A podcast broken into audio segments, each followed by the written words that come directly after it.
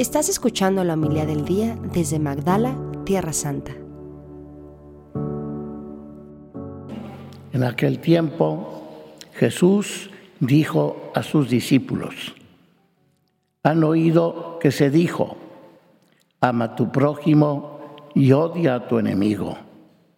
Yo en cambio les digo, amen a sus enemigos, hagan el bien a los que los odian y rueguen por los que les persiguen y calumnian, para que sean hijos de su Padre Celestial, que hace salir su sol sobre los buenos y los malos, y manda su lluvia sobre los justos e injustos.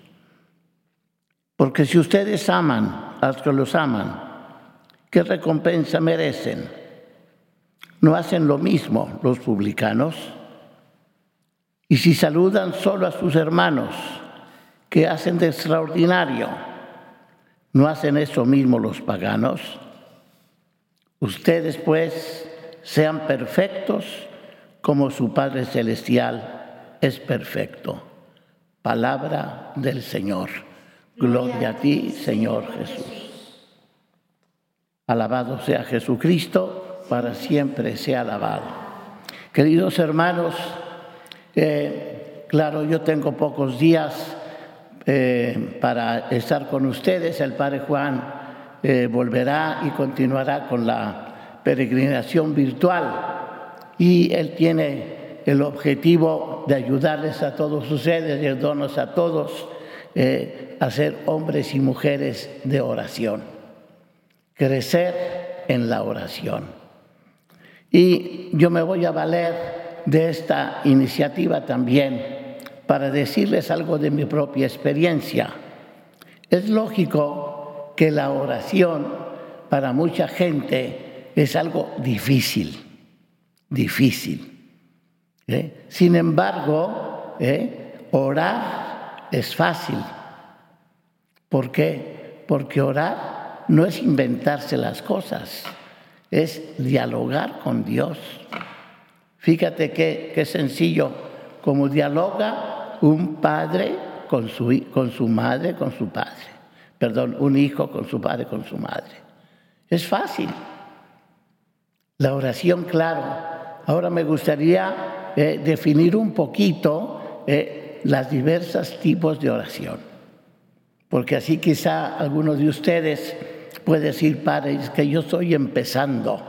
Soy un eh, un novato en este campo. Bien, entonces la oración conforme a los maestros de la vida espiritual se divide en tres partes. Una, oración vocal, rezar, el, por ejemplo, el Padre Nuestro, el Ave María, el Rosario, de oraciones que tenemos escritas, oración vocal. Y eso lo podemos hacer todos. Es fácil relativamente. Segundo, ¿eh? es, más importante, que es ¿eh? la meditación, la reflexión sobre un texto bíblico, por ejemplo, el de hoy. Agarrar ese, texto bíblico y reflexionar para ¿eh? sacar provecho espiritual de eso que estoy reflexionando. Pero por último, y esto me gusta mucho, es decir, la contemplación.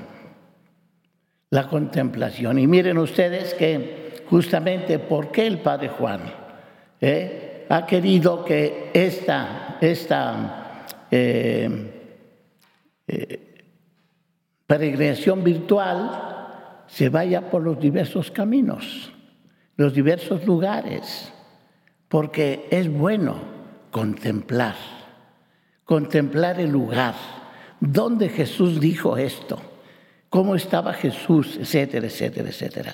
Claro que nosotros aquí en Tierra Santa somos unos privilegiados, unos privilegiados porque estamos, aquí yo estoy eh, a menos de 100 metros de la orilla del mar de Galilea, y eso es fácil. Y eso fue lo que también a mí personalmente, disculpen que hable de mis cosas, eh, me ha inspirado, me ha inspirado a ayudar a otras personas. Como Jesús eh, realizó un itinerario, es decir, una caminada, desde dónde, desde las montañas eh, que dividen Israel del Líbano, ese será de Filipo, perdón, Ahí cuando Jesús les pregunta, ¿quién dice la gente que soy yo? Y esa es una pregunta fabulosa que la debemos hacer todos. ¿Quién es Jesús para mí? Claro, imagínense ¿eh? el susto que se llevaron los apóstoles y solamente ¿eh? Pedro iluminado. Por Dios, tú eres ¿eh? el Hijo de Dios. Por eso Jesús le dijo, tú eres Pedro, etcétera, etcétera. Y así empieza un caminar, un itinerario. Itinerario que hace poquito edité el libro con el título eh, Itinerario del discípulo, las tres montañas. Cómo Jesús fue llevando poco a poco. Pero era importante porque se les grabó a los apóstoles. Eh, y como mañana, por eso estoy introduciendo, mañana vamos a meditar un texto bien importante sobre una montaña, ¿eh? por eso quiero introducir hoy esto. Entonces, queridos hermanos, les invito a que aprovechemos este tiempo de gracia que es la cuaresma para crecer, aumentar nuestra vida de oración, nuestra vida de oración vocal, nuestra vida de oración es reflexiva, pero también la contemplación.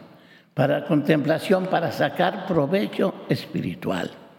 Que la Santísima Virgen en este sábado eh, nos ayude justamente a eso, como ella, eh, como María contemplaba todas las cosas y se recreaba eh, en la meditación de las verdades que Dios le estaba inspirando.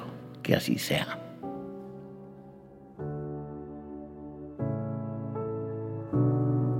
Muchas gracias por escucharnos. Si quieres conocer más acerca de Magdala, síguenos en YouTube y Facebook.